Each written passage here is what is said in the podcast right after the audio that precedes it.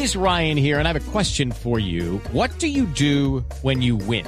Like, are you a fist pumper? A woohooer, a hand clapper, a high fiver. I kind of like the high five, but if you want to hone in on those winning moves, check out Chumba Casino. At ChumbaCasino.com, choose from hundreds of social casino style games for your chance to redeem serious cash prizes. There are new game releases weekly, plus free daily bonuses. So don't wait. Start having the most fun ever at ChumbaCasino.com. No purchase necessary. BGW. Void were prohibited by law. See terms and conditions. 18 plus. Nuevamente, bienvenidos a Mesa Blue. Estamos hablando un tema muy interesante con Federico Restrepo, eh, gerente del megaproyecto de autopistas para la prosperidad, vía libre en el surdeste, ¿no? En el, eh, sí señor, En el surdeste, ¿no? en el sureste, sí señor. Sí, bueno, bueno. Suroeste. Eh, pues, eh, bueno, ya hemos venido Eso es suroccidente, sí, sí, Sí, sí. sí, eso, yo, ya, yo ahí ya me enredé. Ya también Bueno. me enredé. Eh, habíamos quedado en el tema de los problemas que encuentra el país para construir, un tema de licencias ambientales, que nos cuenta Federico, hay una ley que le pone plazos perentorios a la autoridad ambiental, está obviamente el eh, tema de las consultas previas, que es un tema que nos, que es la queja constante. Entonces, ¿cómo solucionar ese tema? Y lo digo porque eh, para quienes acaban de llegar o no oyeron el, el programa eh, desde el inicio, y es que el tema de la infraestructura, y bueno, el tema minero, en fin, pero hoy estamos hablando de infraestructura, es que llegan a construir la carretera y de repente aparece una comunidad y eso hay que hacer una consulta previa y no sé qué. Cuéntenos, ¿qué, qué es lo de la consulta previa? Primero, para quienes no conocen qué es eso.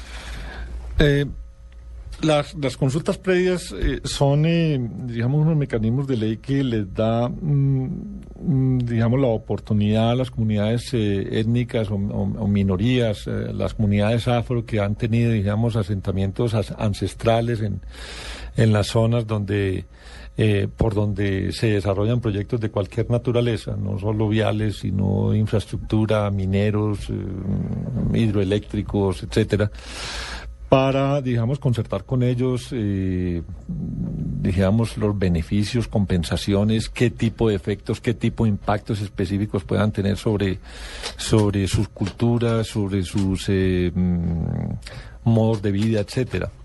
Eh, digamos, la figura eh, es bien intencionada, es bien concebida. El problema es cuando se convierte... La, la eh, consulta es con quién, doctor Federico? Con las comunidades. Con las La comunidad, comunidades donde, donde Claro. digamos, afectadas por la obra. Exactamente. Ah. Por ejemplo, un caso que, que tiene uno claro, para ponerlo de ejemplo, cuando se permitía, por el parecer ya no se permite la construcción, por ejemplo, de un parque natural como el Tayrona. Si no hay una consulta con los cogis, digamos, con los indígenas de la zona, no hay construcción. Eso a lo largo y ancho del país. ¿Consulta es pedirles permiso? Es consultarles. Es, es concer- eh, es consultarles y concertar con ellos, porque en muchos casos, digamos, el tema de las consultas previas se resuelve con un tema de compensaciones.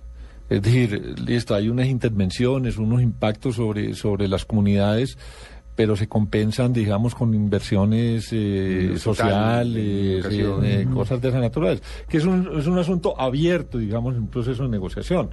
Eh, el problema es cuando esto se convierte eh, en, en un punto de interés particular, llámese económico, político, de cualquier otra naturaleza. O sea, que desvirtúa un poco, y hay veces, porque se ha dado, eh, el caso de que aparecen comunidades donde no existían. Eh, Y, es por ello que, que también el eh, Ministerio del Interior de alguna manera tiene que certificar la existencia Claro. previa de ese tipo de comunidades o no O sea, en determinar si ahí vivían de verdad. Estoy tratando de Exactamente. acordarme de algo que pasó hace poco, Federico, y es esa, que el Ministerio del Interior conceptó que no existía y cuando llegaron a hacer la obra, ah, sí, existía. Sí. Una No comunidad. es que se van de un lado para otro porque también en muchos casos, no siempre, se ha vuelto negocio y unos tipos ahí detrás organizando los indígenas o los afro, o las diferentes etnias, entonces de un lado para otro, ¡bum! Sí. ¿no?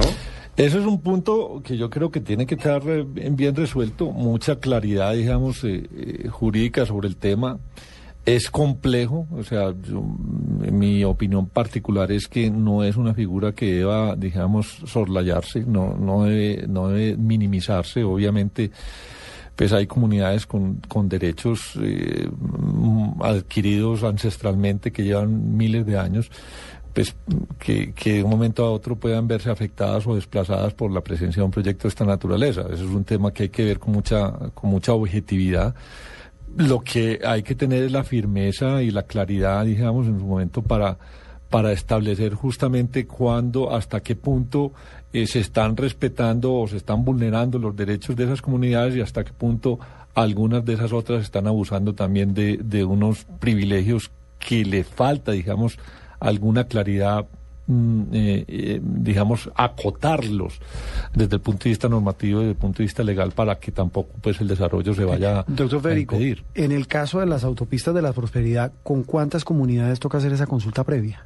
Bueno, ¿Ya hicieron el mapa? ¿Ya tienen...? Afortunadamente lo que nosotros hemos previsto es realmente con una de ellas. ¿Por qué? Porque es que eh, mm, los trayectos, pues básicamente se hace sobre corredores existentes. O sea, no hay modificaciones sustanciales o eh, cambios, dijéramos, sustanciales en los alineamientos de las eh, corredores existentes que puedan afectar comunidades que antes no, no tenían Ah, esas es decir, esto, intervenciones. esto es como, como quien dice una adición Ajá. a lo que ya existe. Exactamente. De- es- es digamos, es una mejorar. carreterita y que va chiquita de no sé dónde a dónde y le meten los cuatro, pero ahí está. Exactamente. Es mejorar lo que hay fundamentalmente. Mejorar carreteras que son eh, muchas veces trochas, otras veces Terciarias, carreteras ¿no? de 30 kilómetros por hora a poner carreteras de 80 kilómetros por hora. Ah, vea, este es Eh, un dato eh, interesante. entonces, por ejemplo, aquí nosotros hemos encontrado tal vez una comunidad eh, afrocolombiana en, la zona de remedios que, que hay que hacer un proceso de concertación eh, o de consulta previa con ellos.